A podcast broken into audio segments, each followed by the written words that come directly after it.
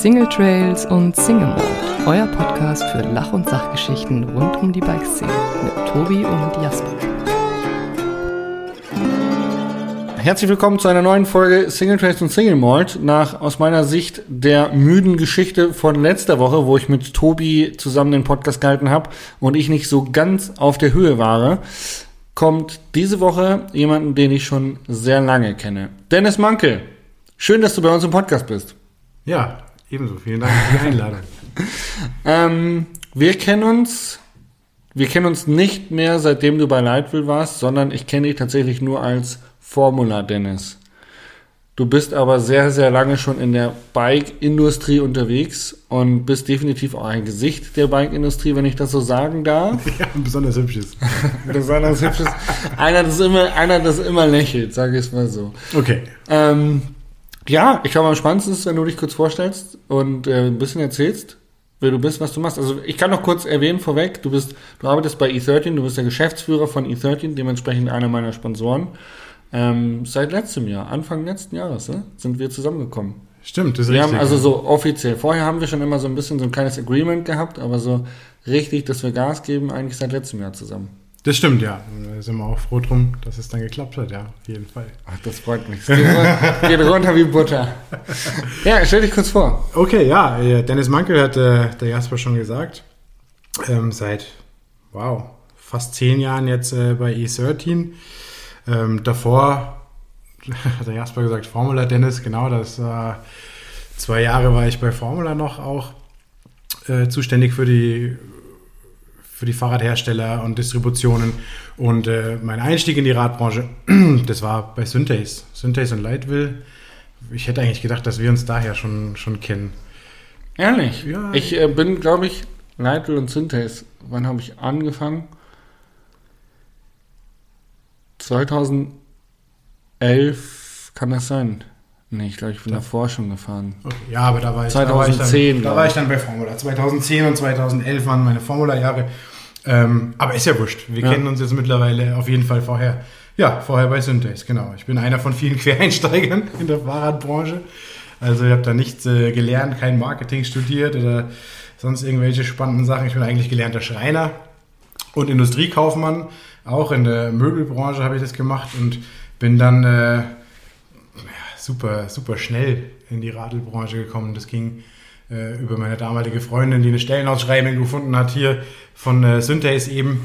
Die haben jemanden für den Vertrieb gesucht und äh, ich war gerade eben mit meiner Ausbildung zum Industriekaufmann fertig und dachte mir, naja, das schaust du dir halt jetzt mal an, ja. Und äh, habe mich da beworben und wurde dann auch tatsächlich eingeladen, mal äh, mir das drei Tage anzuschauen.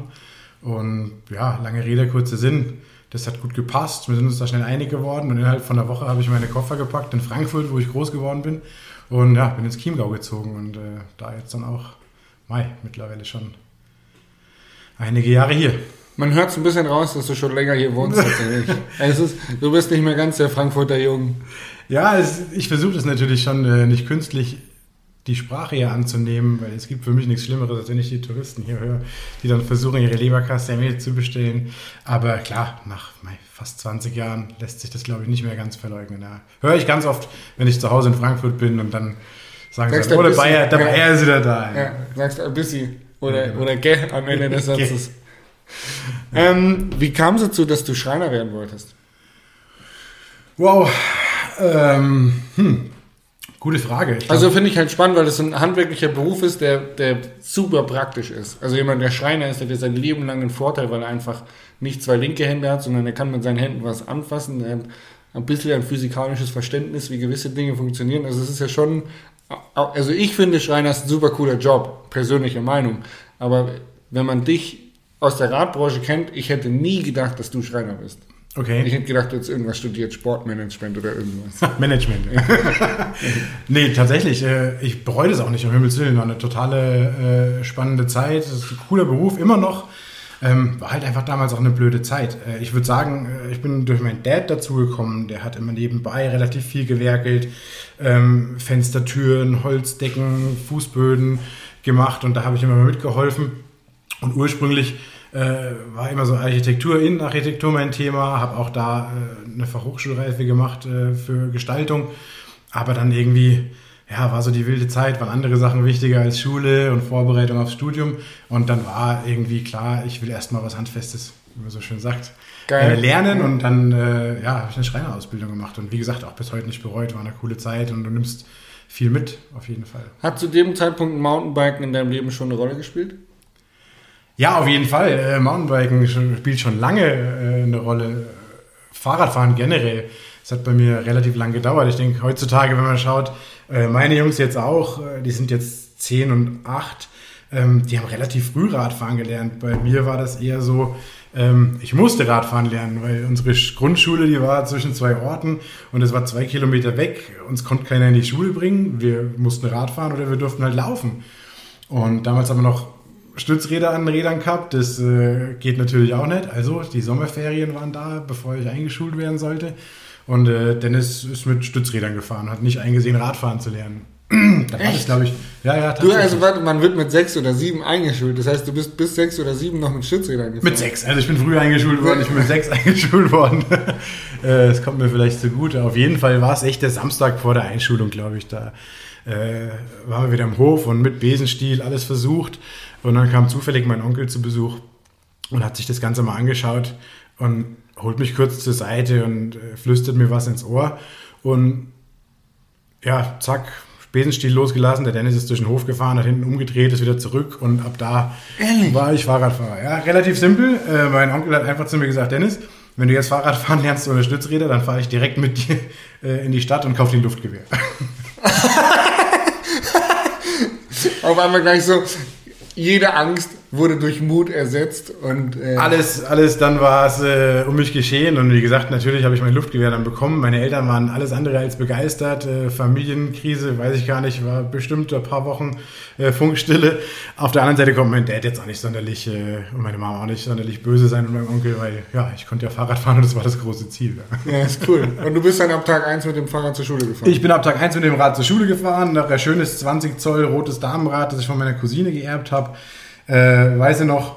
Und äh, ab da aber wirklich dann auch nach der Schule immer unterwegs im Ort gewesen. Wir waren eigentlich vom Fahrrad nicht runterzubekommen. Ja, und dann ist natürlich klar, war ja die große Zeit, Mountainbiken, es gab's da alles, die ganzen äh, Herkulesräder, keine Schutzbleche war wichtig natürlich, möglichst Ganz viele Gänge, wichtig, ja. all diese Sachen. Und ähm, ja, dann kam es natürlich, irgendwann habe ich dann mein erstes Mountainbike bekommen. Ähm, es war ein Scott, viel zu groß natürlich damals, weil da war ja klar, wenn der Bub mit 14er Fahrrad kriegt, das dann auch noch 1000 Mark kostet, das muss das letzte Fahrrad in seinem Leben gewesen sein. Das kauft man lieber zu groß als zu klein. Ja, und so, so kam das dann eben äh, zum Mountainbiken. Hattest du dann direkt schon irgendwie Kumpels, die da auch Bock drauf hatten und ihr seid dann irgendwie in den Wald gefahren und habt euch Sprünge gebaut oder was? Also gab es da dann direkt so eine Community, wo ihr sagt, boah, du, du hast ein krasses Fahrrad, cool, lass mal hier runterfahren oder wie ist das entstanden? Ja, es gab zum einen natürlich die Jungs, die zwei, drei Jahre älter waren, die hatten dann schon die wirklich coolen Räder, ne? Ja. damals so Money to Full Suspension und so, das gab bei uns äh, im Frankfurter äh, Umfeld ähm, schon auch eine Szene. Da haben wir aber natürlich immer nur hingeschaut und das konnten wir uns alles gar nicht leisten. Ja. Ähm, aber toll fanden wir das natürlich. Äh, das ist mein Freund Benji und ich. Wir haben angefangen zusammen quasi, haben uns dafür begeistert. Ich glaube, irgendwann äh, waren wir in Italien im Urlaub und auf irgendeiner Raststätte auf dem Heimweg äh, tingel ich so durch die Zeitungsabteilung, schaust nach lustigen Taschenbüchern und dann siehst du auf einmal einen Mountainbiker auf einer Zeitung drauf. Das war jetzt so 89 oder 90 gewesen sein. Und ich denke, es gibt's nicht. Es gibt Zeitschriften über Mountainbikes, ja. Und äh, die habe ich natürlich gleich mitgenommen und zu Hause Auto ausgeladen, direkt zum Benji und sag, schau mal, hier so eine Mountainbike-Zeitung. Und ab da natürlich alles, alles studiert, in- auswendig gelernt, äh, alles angeschaut, was es so gab und haben das halt aufgesogen wie, wie wahnsinnig. Ja. Also Benji und ich, wir waren eigentlich äh, da. Hat dich dann auch begleitet durch die Lehre und Co. Also du bist dann nie weggekommen vom Mountainbike. Es war einfach immer Part. Oder gab es Ja. auch mal eine Zeit in der Lehre, wo du oder danach, wo du sagst, ey, dann es gibt ja, also als ich Rennprofi geworden bin, hat der Daniel Jahn, so ein ostdeutscher Kollege, super netter Typ, hat mich äh, häufig mal mit auf die Rennen genommen und er hat gesagt, naja, Jasper, bis du einen Führerschein hast, dann hast du eh keinen Bock mehr auf Rennen fahren, dann sind Frauen und Autos wichtiger, hat er gesagt. Ja, Hat sich genau. bei mir nie, nie aufgetan. Ich fand Mountainbike immer cooler, aber Ähm, Gab es so eine Phase bei dir? Ja, absolut. Also, du habe es ja vorhin schon gesagt, mit dem Thema Schule, äh, erste Ausbildung, da war schon so ein bisschen äh, das Thema, dass andere Dinge wichtig geworden sind. Ich muss dazu sagen, ich war auch äh, lange Zeit Fußballer. Äh, ehrlich gesagt, bis ich äh, hier runtergezogen bin, habe ich äh, aktiv Fußball gespielt. Du bist auch immer noch harter Fußballfan. Ja, natürlich. Als Frankfurter bin ich natürlich Eintracht Frankfurt-Fan und das auch schon seit vielen, vielen Jahren. Also ich bin leid gewohnt, ja. er kann gut leiden. Ja, genau. Ich kenne mich mit Fußball null aus. Ich weiß, ich weiß es nur, dass du ab und zu eben äh, mal mit deinen Kumpels nach Frankfurt oder zu einem Spiel fährst. Äh. Genau, das ist wie gesagt auch immer, immer so, dass wir das rausnehmen. Leider ja, die letzten anderthalb Jahre jetzt nicht.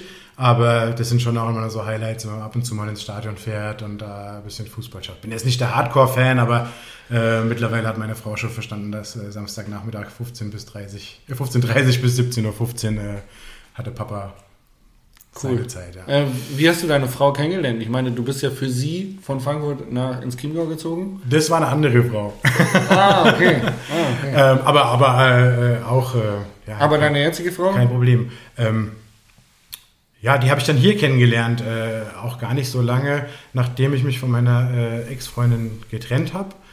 Ähm, das war 2008, meine ich, haben wir uns kennengelernt, genau. Und das ging dann auch relativ schnell. Wir sind dann auch dann 2010 zum ersten Mal schon äh, Eltern geworden.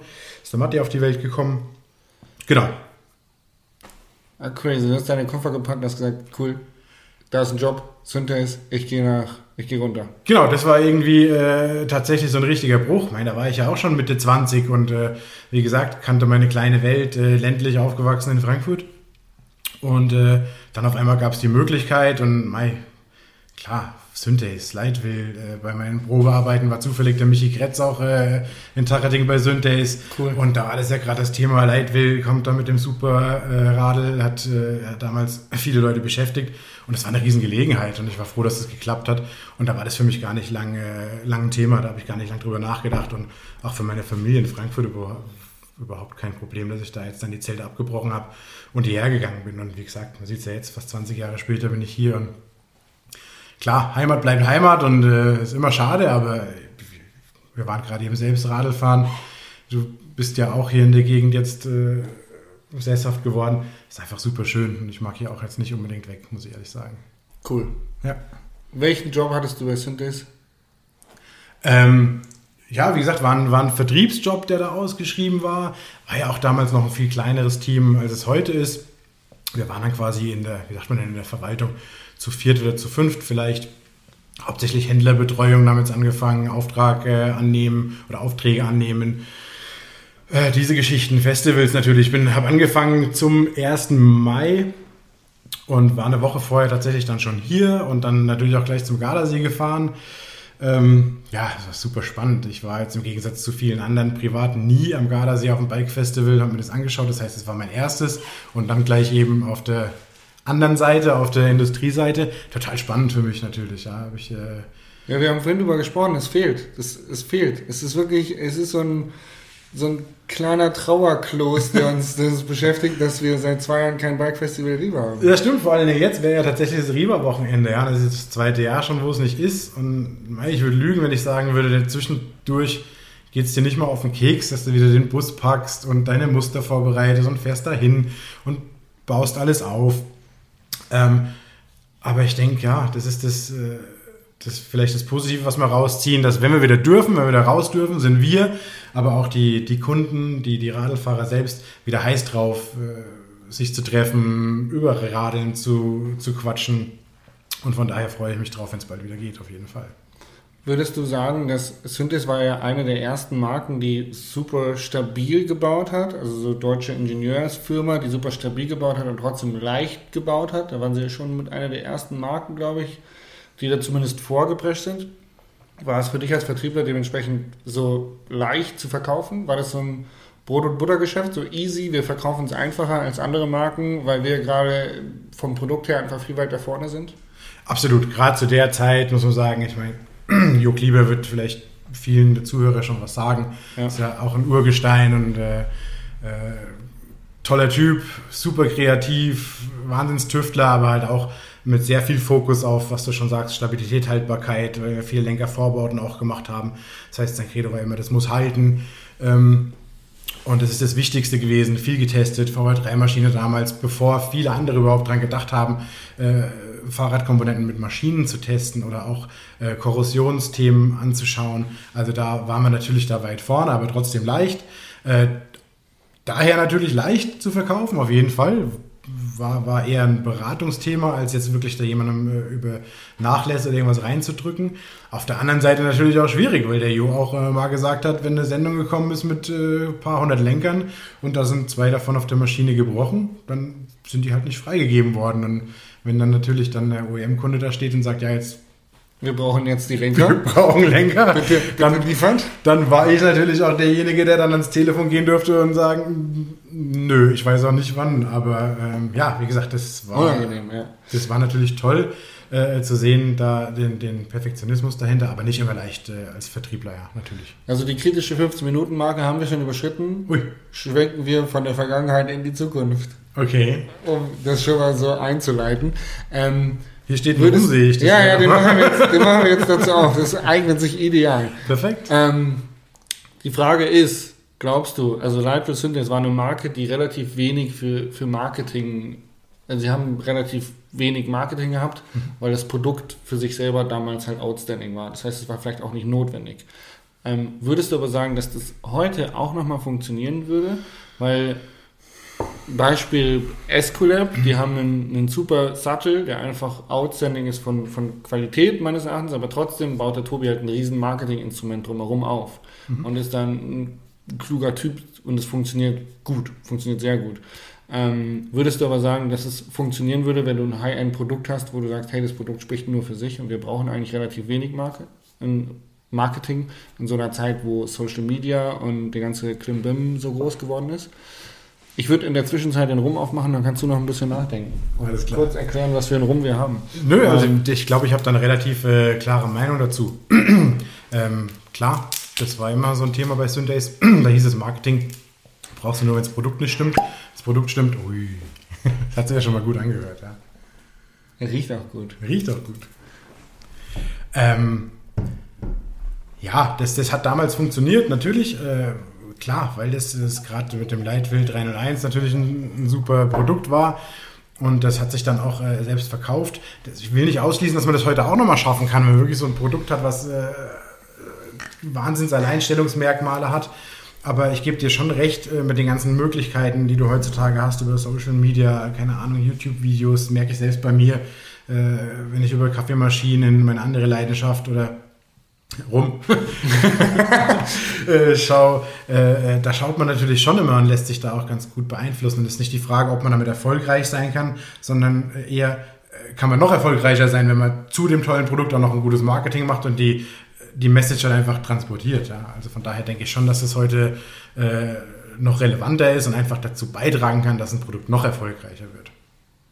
Ja, ich glaube, mich so weit aus dem Fenster lehnen zu können, dass, äh, das mache ich im Moment relativ häufig, dass es gewisse Produkte gibt, die tatsächlich nur verkauft werden während ihres Marketings. Sie, also teilweise gibt es ja Produkte auf dem Markt, gerade jetzt diese, also jetzt gehen wir mal raus aus der Fahrradbranche, aber viele in diesem, keine Ahnung, Haushaltswaren oder Life-Hack-Gadgets über Instagram, die man so angezeigt bekommt, das sind absolute Scheißprodukte, die werden dann einfach nur verkauft, weil halt irgendwie ein Handyvideo dich glauben lässt, dass es geil ist. Und dann kriegst du es irgendwann und denkst dir, fuck, was habe ich mir da gekauft? Absolute Scheiße, aber es ist halt so ein One-Hit-Wonder, günstig produziert und dann wird es halt verkauft.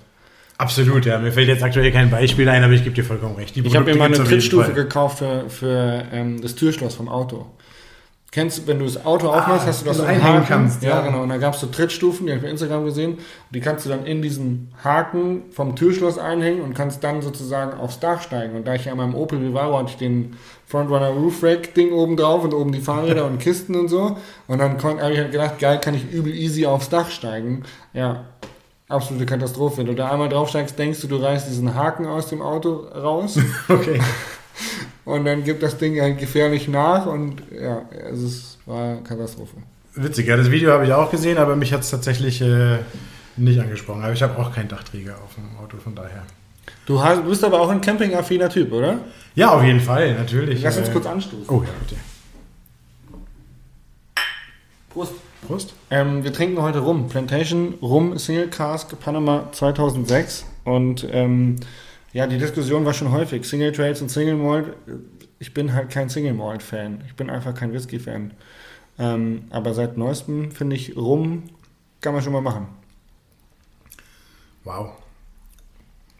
Ja, auf jeden Fall. Und bin ich, gut? bin ich bei Bist dir. du begeistert vom Rum? Ich bin äh, tatsächlich begeistert. Erzähl auch gleich noch was dazu, wenn ich darf. Gerne. Ähm, Whisky ist auch nicht mein Ding, aber ähm, ich weiß nicht, Jasper, du bist ja noch deutlich jünger als ich, aber das kommt vielleicht dann im Alter. Andere, die so auf Whisky stehen in unserem Alter, ich glaube, die wollen sich einfach nur Da aufspielen. muss man angekommen sein. ne? Genau. Da muss man angekommen. Am Ende der Reise. Genau, nee, äh, bin ich auch äh, voll dabei. Rum-Fan bin ich, äh, nochmal, über meinen Dad auch, der schon immer äh, rumgetrunken hat. Meistens zwar mit Cola, aber schon auch äh, ein Rumliebhaber ist. Und ähm, ja, tatsächlich auch über meinen jetzigen Chef, der auch gerne rumtrinkt. Und so sind wir auch zusammengekommen, indem wir uns eine, eine gute Flasche rumgeteilt haben. Der mich tatsächlich eben auch äh, genau an den äh, erinnert. Es war damals ein Rum aus Guatemala, Zacapa. Ich auch dem einen oder anderen Begriff. Auch was ganz Feines, auch recht mild, eher süß, vanillig. So kommt der, kommt der auch daher. Ich finde, die Vanille schmeckt man krass raus. Ich möchte noch mal kurz zu deiner Geschichte abbiegen. Ja. Ähm, du warst ja dann bei Synthes und danach warst du bei Formula. Ähm, du hast wahrscheinlich einfach einen Job gewechselt, also müssen wir jetzt auch nicht drüber reden, wenn es irgendwie unangenehm ist oder so. Nö, ist mir überhaupt nicht unangenehm, um Himmels Willen. Ähm, dann bist du ja quasi in ein komplett anderes Business eingestiegen, oder? Ähm, ja, das Business war ja im Grunde genommen das gleiche. Ich habe Fahrradteile verkauft. Ähm, äh, der Ansatz war vielleicht ein bisschen ein anderer von den, von den jeweiligen Firmen. Wie gesagt, der haben wir ja schon gesagt. Der Jo Und hat du hattest doch aber auch andere Verantwortungen, oder nicht? Oder hast du auch tatsächlich einen Vertrieb gemacht? Äh, Natürlich, ich war äh, auch bei Formula quasi der Geschäftsführer von der Niederlassung in Deutschland. Da hat man natürlich noch ein paar andere Themen neben dran. Aber äh, das Kerngeschäft, Bisschen, bisschen mehr auf der To-Do-Liste. ja, das ist ja, das ist ja hier auch. Ne? Das fängt beim Klopapier an, äh, das da sein muss und äh, geht dann auch zu, über andere Themen. Aber äh, und das ist heute genauso mit E13, wie es da bei Formula war. Ähm, Fokus 80 Prozent sind wirklich Vertriebsthemen, die du hast, Kundenbetreuung und alles um dieses Thema Produkt und, und Marketing. Äh, und das war aber bis und das halt auch so ein bisschen, bisschen anders, als es dann bei Formula halt war. Ne? Das ist schon ein bisschen eine größere Firma mit wesentlich mehr OEM-Kunden, größere Stückzahlen ähm, und natürlich als italienische Firma auch ein bisschen eine andere Philosophie. Ich weiß, verstehen da tolle, tolle Menschen dahinter auch. Äh, Habe ich total gerne gemocht. Das war, war Wahnsinn teilweise. Da hast du emotionale Diskussionen geführt. Da hast du da, jetzt hüpft dir der, der Andrea gleich über den Tisch. Äh, weil als Deutscher und natürlich auch noch mit sieben Jahren Erfahrung bei Synthase hat man da vielleicht doch immer mal andere Wortwahl, wenn irgendwas nicht so funktioniert, wie es soll. Und dann hat man diskutiert, hitzig und äh, kurz vor der Eskalation, dann war es 12 Uhr, dann klopft es an der Tür, dann steht die Chefin und sagt, es gibt Mittagessen und da war Frieden. Da war für eine Stunde war Frieden, dann ging es um, äh, um, um ein AC Florenz und äh, Fußball und alles und dann hat man schön gegessen, dann hat man noch Mozzarella eingepackt bekommen für die Heimreise und dann gab es ein Grappa oder ein Espresso und ja, dann war es dann irgendwann eins, Viertel nach eins und dann ging es aber auch wieder Vollgas weiter. Ja. Aber die Essenszeit ist da halt einfach heilig gewesen. Tolle Zeit auf jeden Fall, aber äh, ja, andere Ist Mentalität. Deine, deine Kaffeeleidenschaft, ist die durch die Zeit bei Formula nochmal so ein bisschen also extremer geworden? Oder hast du da das Rausschmecken des Kaffees richtig gelernt? Ich sag mal so, wenn du die ganzen italienischen Meetings hast, äh, trinkst du wahrscheinlich viele Espressi. Ich weiß nicht, ob ich das überhaupt sagen darf, aber es ist jetzt schon so lange her, da darf ich das sagen. Im Besprechungsraum bei Formula stand eine Espresso-Maschine. Also das war jetzt nicht, nicht wirklich, äh, Cool, äh, gab es Kaffee aus der, aus der Kapsel. Ach so, ach ja, ja, nee, die hatten, so, die hatten Nespresso, tatsächlich oh eine Gott. Nespresso-Maschine und Oh Gott, kein, oh Gott. kein äh, Gescheiter, kein Siebträger. Aber natürlich, klar, wenn man viel in Italien ist, dann äh, lernt man natürlich grundsätzlich Essen, Trinken und auch den Kaffee dann kennen. Aber die Leidenschaft Kaffee kam tatsächlich erst später. Also das ist äh, auch wieder über den Joel, meinen jetzigen äh, Chef, ähm, wo wir auch immer unterkommen, wenn wir in Taiwan sind. Hat eine relativ große Wohnung in Taichung und zwei bis dreimal im Jahr bin ich halt dort. Auch anderthalb Jahre jetzt schon nicht mehr. Und er hat eben diese Kaffeeleidenschaft schon länger und hat auch eine hochwertige Maschine da stehen. Ähm, und da haben wir natürlich morgens dann immer schon uns drauf gefreut, wenn er uns dann einen Cappuccino gemacht hat. Und über ihn kam das dann hauptsächlich eher, muss ich, äh, muss ich gestehen. Das ist jetzt auch, ja, vielleicht neun, zehn Jahre her, dass ich die erste Maschine gekauft habe. Ja, mittlerweile gab es schon ein paar Wechsel. ja, ich habe eine lustige Story von einem Mitarbeiter Basti gehört. Oh Ähm, über ähm, den, den Leveler. Dass du dir schon irgendeinen 120 Euro Leveler irgendwo im Internet rausgesucht hast. Der Leveler ist das Ding, was in dem Siebträger das gemahlene Kaffeepulver überall gleichmäßig verteilt, bevor man es mit, bevor man es tempert, bevor man den Druck drauf ausübt. Und du hattest ein relativ teures Teil rausgesucht, da war irgendwie der Maxi da und hat gesagt, nee, er hat das ah, 15 Euro Ding von Amazon, das funktioniert super. Und dann hast du gesagt, okay, Und muss den- doch kein 120 Euro Teil sein. Und genau den habe ich mir dann auch gekauft. Ja, der- Und äh, tatsächlich, ich glaube, zwei oder dreimal benutzt und dann festgestellt, dass es ja totaler Quatsch ist. Schon, oder? Ja. Also man braucht es nicht. Nee. Also ein bisschen gegenklopfen, weil ich habe mich das auch gefragt. ähm, und ich klopfe einfach nur gegen den Siebträger und temper dann und fertig. Gegen, gegenklopfen auf jeden Fall, also für den Hausgebrauch, denke ich. Reicht es schon. Gibt noch andere Methoden, die da gerade eben hip sind, aber ich glaube, man darf es da auch nicht zu sehr übertreiben. Ja. Bin ich, Alles. bin ich der gleichen Meinung. Ähm, wie bist du von den Italienern zum Joel gekommen? Der Joel ist dein jetziger Chef von E13. Wann war der Wechsel? Warum war der Wechsel? Das ist warum. Wir wollen die Geschichte hören. Ja, die Geschichte, okay. Ha, ähm, das geht tatsächlich auch wieder zurück bis in die Zeit von bei Synthes noch. Äh, den Joel kenne ich schon äh, relativ lange. Der Joel hatte damals bei unserem äh, bei, bei Synthes Partner äh, in Taiwan gearbeitet. Joel ist ein Amerikaner, muss man dazu sagen.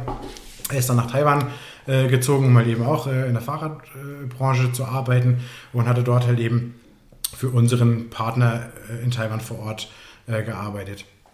Und da habe ich ihn kennengelernt. Ich glaube, das war auf einer, auf einer Eurobike, wo er dann zu Besuch war hier. Auch ein, muss einer meiner ersten gewesen sein. Und äh, dann haben wir auch mal drüber gesprochen, ob die nicht äh, tatsächlich Distribution in Italien, äh, Entschuldigung, in Amerika übernehmen wollen für Synthes. Und da waren sie dann auch mal zu Besuch. Da waren wir dann hier einen Abend unterwegs. Äh, Ich glaube, wir haben rumgetrunken. Und, ähm, und dann waren sie auch noch tatsächlich äh, Formula-Distributionspartner in Amerika. Und dadurch ist der Kontakt natürlich äh, vertieft. Wir haben uns dann auch wieder bei den verschiedenen Besuchen in Taiwan angetroffen und uns unterhalten und haben dann irgendwie relativ lange schon rumgeflaxt, dass wenn, äh, wenn The Hive war das ja damals noch, Ja. groß genug ist, dann mache ich da die Europa-Vertretung für.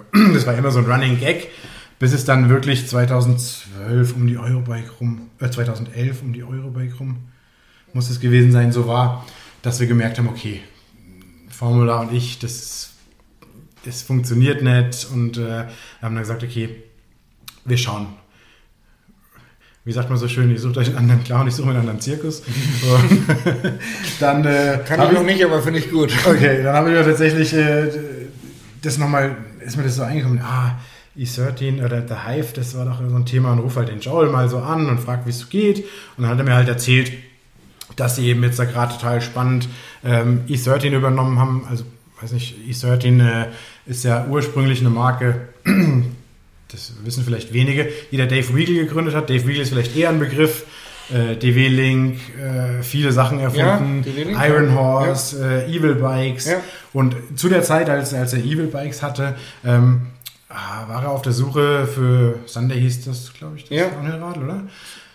Ja, Iron Horse Thunder, ja. Genau. Und äh, Das, wo hatte, Hill äh, den äh, legendären Weltmeisterschaftslauf 2006 in, in Val di Sole gemacht hat, äh, wo es ihn auf die Schnauze gehauen hat. richtig, genau. Ja, Aber genau. er auch im Weltcup dominiert hat, muss man dazu sagen. Aber Ja. das war einer der legendärsten Läufe, weil er elf Sekunden Vorsprung hatte in der letzten Split vom Ziel. Stimmt, das war gar. Ja. Wie haben wir das damals eigentlich angeschaut hier ohne Red Bull? Freecaster. Freecaster. also, ja, Freecaster ja, TV. Witzig. Ja, auf jeden Fall äh, hatte er dann eine Kettenführung entwickelt, so ging das Ganze los. Und äh, ähnlich wie das Thema bei Synthes und Lightwell auch war, mit ah, OEM-Kunden und wie ist das, wenn das Produkt nicht funktioniert oder wenn die anderen das nicht kaufen wollen, weil das äh, zu einer Marke gehört, die auch äh, Radeln herstellen oder Fahrradrahmen, hat er halt äh, kurzerhand E13 gegründet. Und das E steht tatsächlich für Evil und dann die Lucky, Lucky Number 13. Es gibt viele Geschichten um den Namen. Ähm, was jetzt wirklich weiß, weiß ich nicht. Auf jeden Fall hat er sich dann äh, trennen wollen von E13 mit Mitarbeitern, mit Patenten, mit Distributionsnetzwerken und äh, hat dann wunderbar in das Portfolio von The Hive gepasst, die seinerzeit äh, Narben, Kurbeln ähm, äh, produziert haben schon und damit konnte man halt natürlich äh, äh, super arbeiten. Ne? Gerade das Vertriebsnetzwerk darf man nicht unterschätzen, was das für, für einen Wert hat. Und das hatten wir eben übernommen äh, damals und dann war es natürlich klar, irgendwo muss halt hier auf europäischem Boden schon auch jemand sein, der sich um die OEM-Kunden äh, kümmert und die halt betreut. Und dann haben wir kurzerhand, ja, das ging relativ easy, haben wir gesagt, okay, dann machen wir das halt einfach äh, zum Januar 2012. Wird schnell einen Espresso getrunken, das genau, Espresso und dann rum und dann... Ja, ist gut.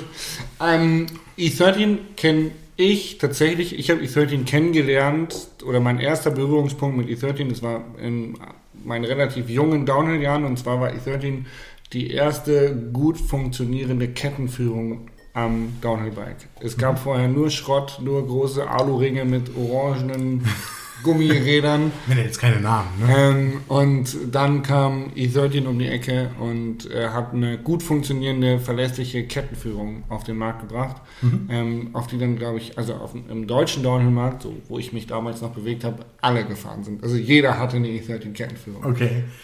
Ja. ja. stimmt auf jeden Fall. Das ist schon so. War, war mit Sicherheit die durchdachteste Kettenführung da hat der Dave auch ganze Arbeit geleistet, wie in den meisten seiner Projekte eigentlich. Ja. Ist halt echt so ein, so ein Fuchs, aber vielleicht halt nicht der beste Unternehmer. Auf jeden Fall, äh, ja, ist das natürlich schon mal ein Erbe, das du hast. Du bist irgendwie äh, im Kettenführungsbereich zumindest mal die Nummer eins. Hast selbst gerade gesagt, das war nicht in Deutschland so, das war weltweit so. Die besten Fahrer haben E13 gefahren, waren auch dann dementsprechend äh, gesponsert, unterstützt oder haben es auch teilweise gekauft. Ja. Gibt es auch die eine oder andere Anekdote dazu.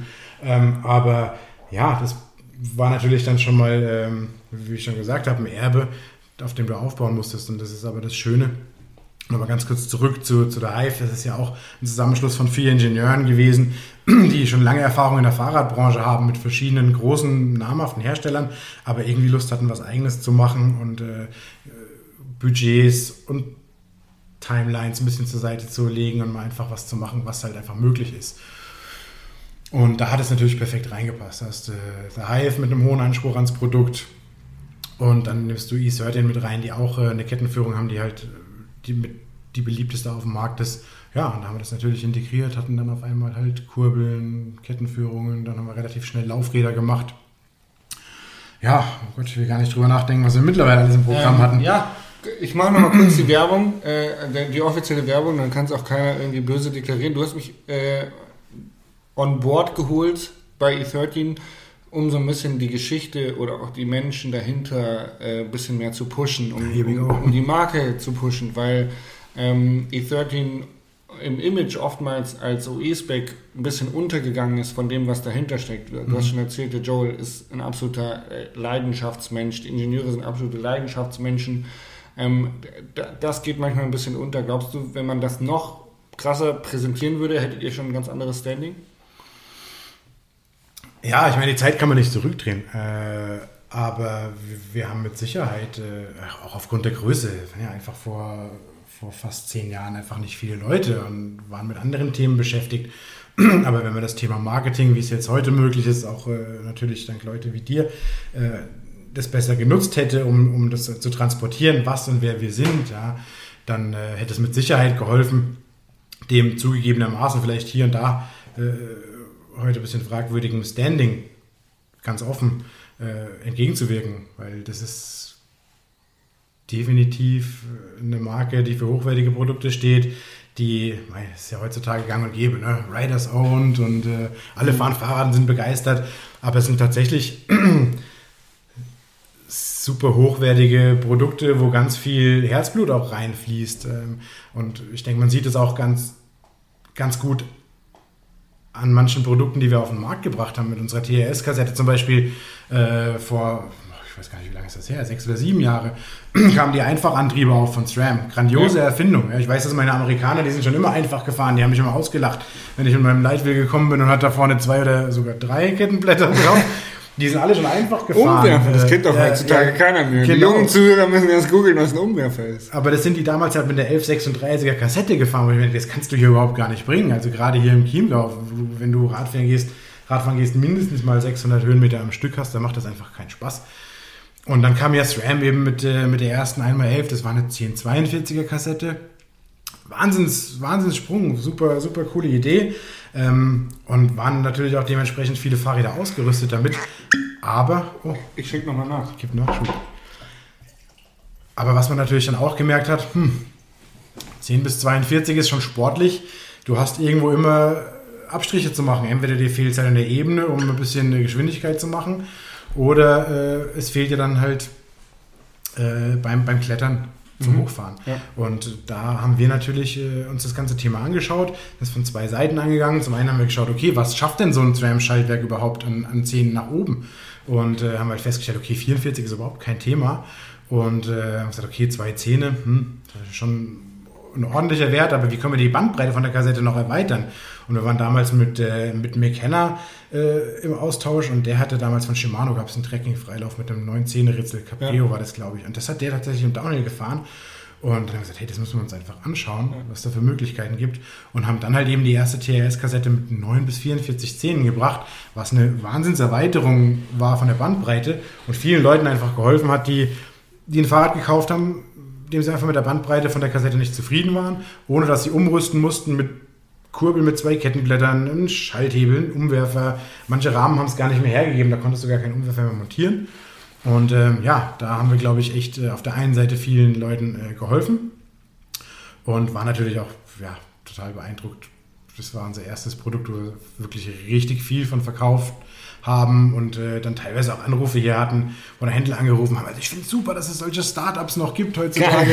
äh, Startup nicht so ganz, aber ja, ganz neue Märkte erschlossen ja, natürlich. Ja. Cool. Ja. Also auch Aufmerksamkeit generiert, wo ich Leute vorher noch gar nicht auf dem Schirm hatten oder Radar hatten. Absolut, wie gesagt, seinerzeit komplett Downhill, Enduro kam ein bisschen auf, da war man natürlich noch, äh, hast du dieses Heritage runterbrechen können, aber dass die jetzt auf den, hm, was soll ich das jetzt, auf den, auf den, den, den Massenmarkt, sage ich jetzt einfach mal, auf den Tourenfahrer mhm. auch runterbrichst. Und klar, damit war es natürlich dann auch äh, spannend oder war ich seitdem dann auch schon bekannt.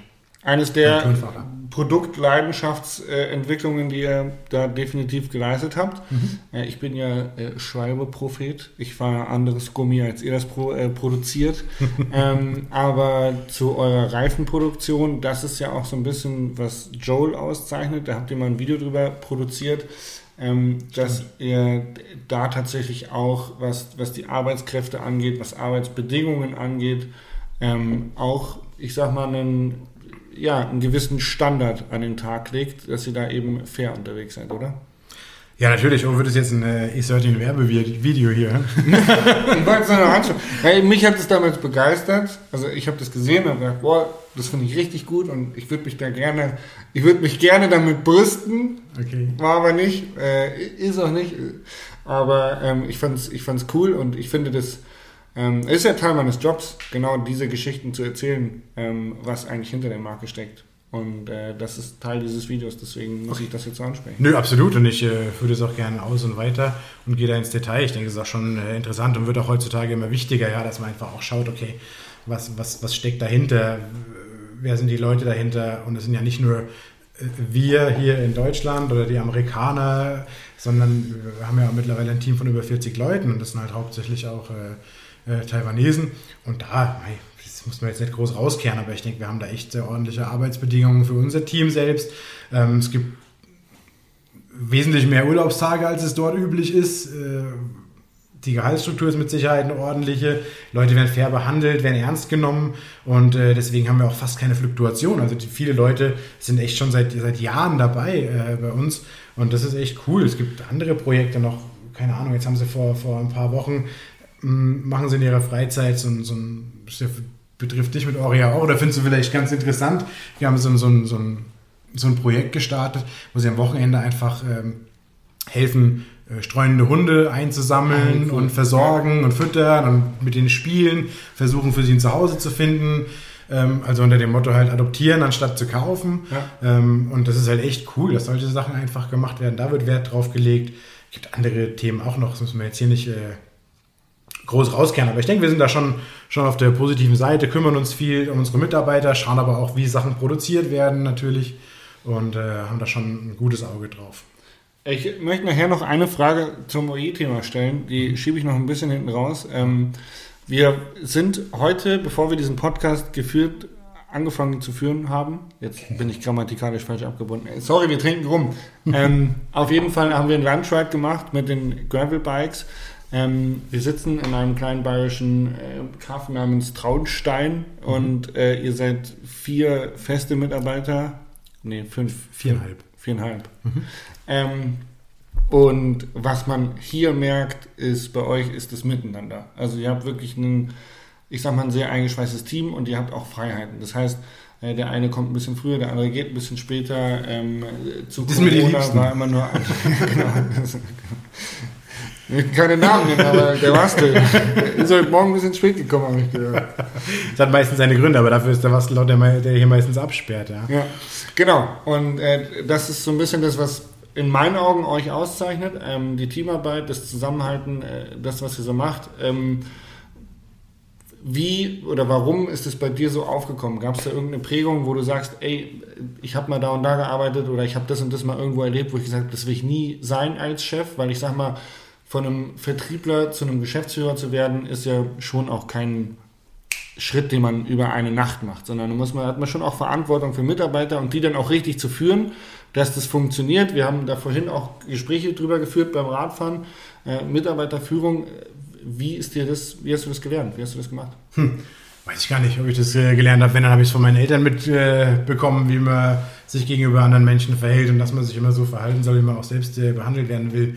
Aber ich würde das jetzt gar nicht, würde mir da nicht selbst auf die Schulter klopfen, dass ich so einen tollen Job mache. Ähm, wo ich vielleicht einen tollen Job mache, ist, dass ich mir die Leute gut aussuche, die, die, mit denen wir hier zusammenarbeiten. Mhm. Und äh, da gehört aber auch viel Glück dazu. Ähm, beim, beim Bastel war ich mir da einfach. Bastel ist der Erste, der, der hier zu mir gestoßen ist, quasi. Ich habe das ja alleine angefangen, ganz klein. Und äh, wir haben dann irgendwann gemerkt, okay, wenn wir jetzt im OE-Geschäft da wirklich äh, Fuß fassen, müssen wir uns einfach um den After-Sales-Service kümmern, weil es ein wichtiges Thema ist. Wir wissen selbst, wie wichtig die Zeit für uns auf dem Radl ist und wenn irgendwas kaputt geht und äh, dann willst du nicht Tage, Wochen lang auf ein Ersatzteil warten, das muss schnell gehen. Deswegen haben wir gesagt, wir machen das selbst auf jeden Fall und äh, deswegen ich, äh, war mir sofort klar, äh, wen ich hier haben will. Ja. Glücklicherweise wusste ich, äh, dass der Bastel auch ähm, ja. auch offen war ja. seinerzeit. Und äh, ja. Der, der Bastel war tatsächlich mein Engel bei Synthase. Okay. Weil, ähm, äh, bevor wir jetzt zu tief einsteigen, aber ähm, eigentlich hatte ich jemand anders, der für mich verantwortlich war im Sponsoring. Ich wusste aber, wenn ich den normalen Weg gehe, dann dauert es relativ lange und als Rennfahrer ist man doch schon mal darauf angewiesen, dass man halt kurz vorm Rennen nochmal was bekommt und dann war der Wastel war einfach, den habe ich abends um neun noch eine WhatsApp schreiben können oder eine SMS schreiben können, so hey, ich brauche das ganz, ganz dringend, kannst du das bitte schauen, dass das auf, per Express auf den Weg geht und so Geschichten. Mhm. Ähm, und da war der Wastel mein Held. Also das, das wirklich, muss man so sagen. Der hat mir das ein oder andere Rennen hat er mir gerettet. Der Wastel ist äh, der, der Vogelbasti, der hier arbeitet und der, äh, der ähm, definitiv ich weiß auch nicht, einer der Herzensmenschen der Welt ist. Also Absolut, wie gesagt, äh, ist, ist so, ich äh, habe es ja eben schon gesagt, äh, das war mir absolut klar. Den, den Basti will ich unbedingt hier haben. Heißt übrigens auch bei meinen Kindern Vogelbasti. Also wenn ja. Matti und Lauri irgendwas sagen, der Vogelbasti. Ähm, und absolut, ist er auch heute noch nimmt wirklich auch nicht nur Teamfahrer, bei denen so ein Weltcuprennen äh, geht, ernst, sondern geht extra die Extrameile echt regelmäßig und bin ich super froh, ähm, dass ich ihn hier habe. Aber nicht nur ein Basti, auch äh, Kai und Flo oder die Eva, die uns hier mit dem ganzen Ding unter die Arme greift, die wir natürlich nicht so gerne machen, Papierkram, Buchhaltung. Ähm, also ja, hast ja schon gesagt, das Team ist super, wir gehen jede Woche zusammen zum Radlfahren, verstehen uns auch äh, über die Arbeit hinaus gut. Und das ist wichtig. Also ich denke, das ist äh, heutzutage ist ja auch jetzt über Corona grundsätzlich ein Thema in der Arbeitswelt, wie sich Prioritäten äh, verschieben. Ja, Firmenwagen und Telefon ist vielleicht nicht mehr so wichtig wie, dass man halt eben, wenn man einfach gerne morgens zwei, drei Kaffee trinkt, äh, später auf die Arbeit kommt. Der andere will vielleicht um sieben schon anfangen, weil er eh seine Kinder in die Schule bringen muss und dafür um vier Feierabend, damit er zum Abendessen wieder zu Hause ist. Und diese Flexibilität, die geben wir hier natürlich, äh, soweit möglich. Und es äh, klappt einfach ganz gut. Aber wie gesagt, das kann ich mir nicht selbst äh, äh auf die Fahne schreiben. Da gehören natürlich die Leute dazu. Die ich entschuldige mich jetzt schon mal für die ganzen Initiativbewerbungen, die nächste Woche reinpassen. Den Mehraufwand, den du hast. Ähm, äh, wenn man jetzt, so wie ihr, die ganze Zeit untereinander abhängt in der Bike-Branche, ich lehne mich mal wieder weit aus dem Fenster. Ich persönlich habe das Gefühl, dass viele Hersteller, die vor allen Dingen OE bezogen sind, das Thema OE müssen wir vielleicht nochmal kurz erklären, was das eigentlich heißt. Vielleicht okay. wissen es einige Leute nicht.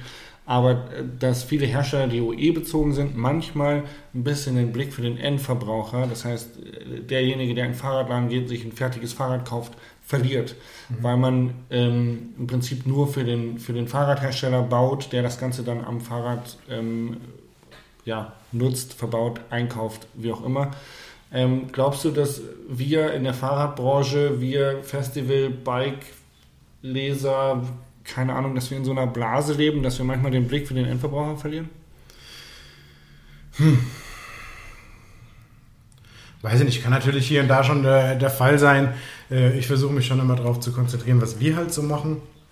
Und, äh, aber ja, muss ich dir schon recht geben. Natürlich lässt du dich hier und da auch treiben, wenn dann der ein oder andere Hersteller mal kokettiert, äh, will jetzt irgendwie eine Kurbel haben, die darf aber nicht mehr als x Dollar kosten und dafür würden sie halt x tausend äh, abnehmen, dann zuckt es natürlich schon mal ganz kurz. Ne? Und da muss man sich dann schon wieder äh, besinnen und sagen, okay, das ist eigentlich nicht, was wir machen wollen und äh, deswegen haben wir das eigentlich nicht gegründet.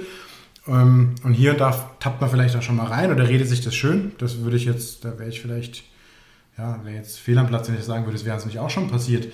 Ähm, aber gerade zuletzt besinnen wir uns schon auch wieder drauf, dass wir uns tatsächlich anschauen, was, was braucht der Kunde. Die Kassette war ein gutes Beispiel. Mhm, ja, und dann verkauft sich ein Produkt halt auch einfach, weil der Kunde merkt, oh, es funktioniert. Er erzählt seinen Riding Buddies, mit denen er unterwegs ist. Die denken, oh, das wäre auch was für mich. Ja. Ähm, das ist grundsätzlich unser Antrieb. War es auch mit der TRS äh, Sattelstütze, die wir gemacht haben. Seinerzeit gab es zur, darf man das sagen, RockShox Reverb eigentlich keine Alternative. Das war die das gefährlich. Top-Sattelstütze. Das ist gefährlich. Das ist gefährlich. da muss es nachher rausschneiden. Auf jeden Fall haben wir halt eben eine Sattelstütze entwickelt äh, und haben gesagt, okay, was, was, was sind die Punkte? Und haben uns da tatsächlich, wie du gerade sagst, was, was will der Fahrer? Und ein Punkt war zum Beispiel im Sessellift, dass du sie einhängen kannst, ohne dass sie rauszieht und dann Luft zieht und nicht mehr funktioniert. Ähm, dann soll sie leicht funktionieren, sowohl am Hebel als auch die, die Absenkbarkeit, auch für Frauen und Kinder und leichtere Fahrer. Und sind dann halt damit äh, mit einer mechanischen Stütze gekommen die äh, echt eine, eine Top-Idee war, ein Top-Produkt war. Aber bis die halt fertig war, dann gab es halt auf einmal noch andere Produkte, die günstiger waren mhm. und äh, auch ebenso zuverlässig. ihr wart zu langsam. Ihr habt, das, zu langsam. ihr habt das Rennen dann auf der Rennstrecke verloren. So ihr habt eine gute genau. Idee, aber... Ja, genau, richtig. Das passiert dann natürlich halt eben auch. Ja, Das ist natürlich dann das Risiko, äh, wenn du wirklich was machst, was, was dem Fahrer, äh, dem Nutzer dann auch hilft. Ja, musst du halt auch dann schnell sein, weil vielleicht die anderen dich dann überholen. Ähm, wir haben vorhin auch schon drüber gesprochen, äh, Bike Festival, ganz kurz, ja. fällt ja aus oder seit anderthalb Jahren jetzt dann langsam schon irgendwie der Kontakt zu den Menschen fehlt natürlich auch. Ja. Du bist aber schon auch eher so ein Festivalgänger, haben wir ja vorhin festgestellt. ja, natürlich. Ähm, absolut, super gerne auf Festivals. Hat ja mit meinem ersten Gardasee-Festival angefangen und da habe ich da Blut geleckt und bin ja einfach gern mit Menschen und spreche gerne finde es toll und freue mich auch wieder, wenn es wieder geht. Auf jeden Fall, gerade ist es halt eben nicht. Und das ist, äh, ist schon schade. Ja, freuen wir uns drauf. Also, wenn die Leute dann zu, zum nächsten Bike Festival kommen und die 13 ist dann da, dann müssen sie alle nach dem Dennis Markel fragen und können dann rum mit dir trinken, oder? Das ist egal, nach wem sie fragen. Bei uns trinken alle, trinken alle rum und auf jeden Fall, werden auf jeden Fall eine gute Zeit haben. Und äh, ich denke, alle, alle, die dann wieder auf die Festivals kommen, äh, oder ja, was, was auch immer, Festivals, Rennen, äh, wo man halt wieder zusammenkommen kann. Wenn alle eine gute Zeit haben und wer zu uns natürlich kommt, äh, schauen wir natürlich, dass wir auch eine gute Zeit haben zusammen. Ja? Ja. Wunderbar. Ähm, ich bin bei 48 Minuten und würde sagen, ich habe alle Themen angesprochen, die ich ansprechen möchte. Wow. Man findet euch auf vielen Festivals. Ihr seid auf The Trail Trophy, Alpine Enduro Series, Bike Festivals, ähm, Jetzt bist du am Zug. Genau, was ist mit Gravel Games irgendwie? Vielleicht finden die ja doch auch im Herbst ah, okay. statt. Da. ja. Gravel ist ja auch ein Riesenthema. Wir waren heute Graveln und das ist auch bei uns äh, tatsächlich so, dass es letztes Jahr ganz schnell ging und auf einmal das ganze Team Gravel-Fahrräder gehabt hat. Und äh, ja, fahren einfach da wahnsinnig viel.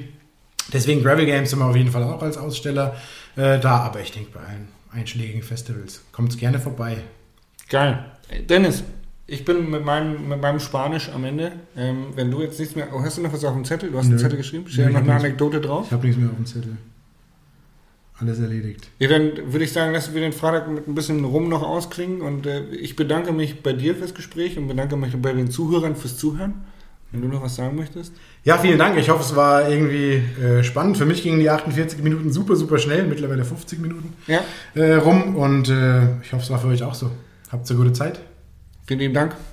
Tschüss. Ciao.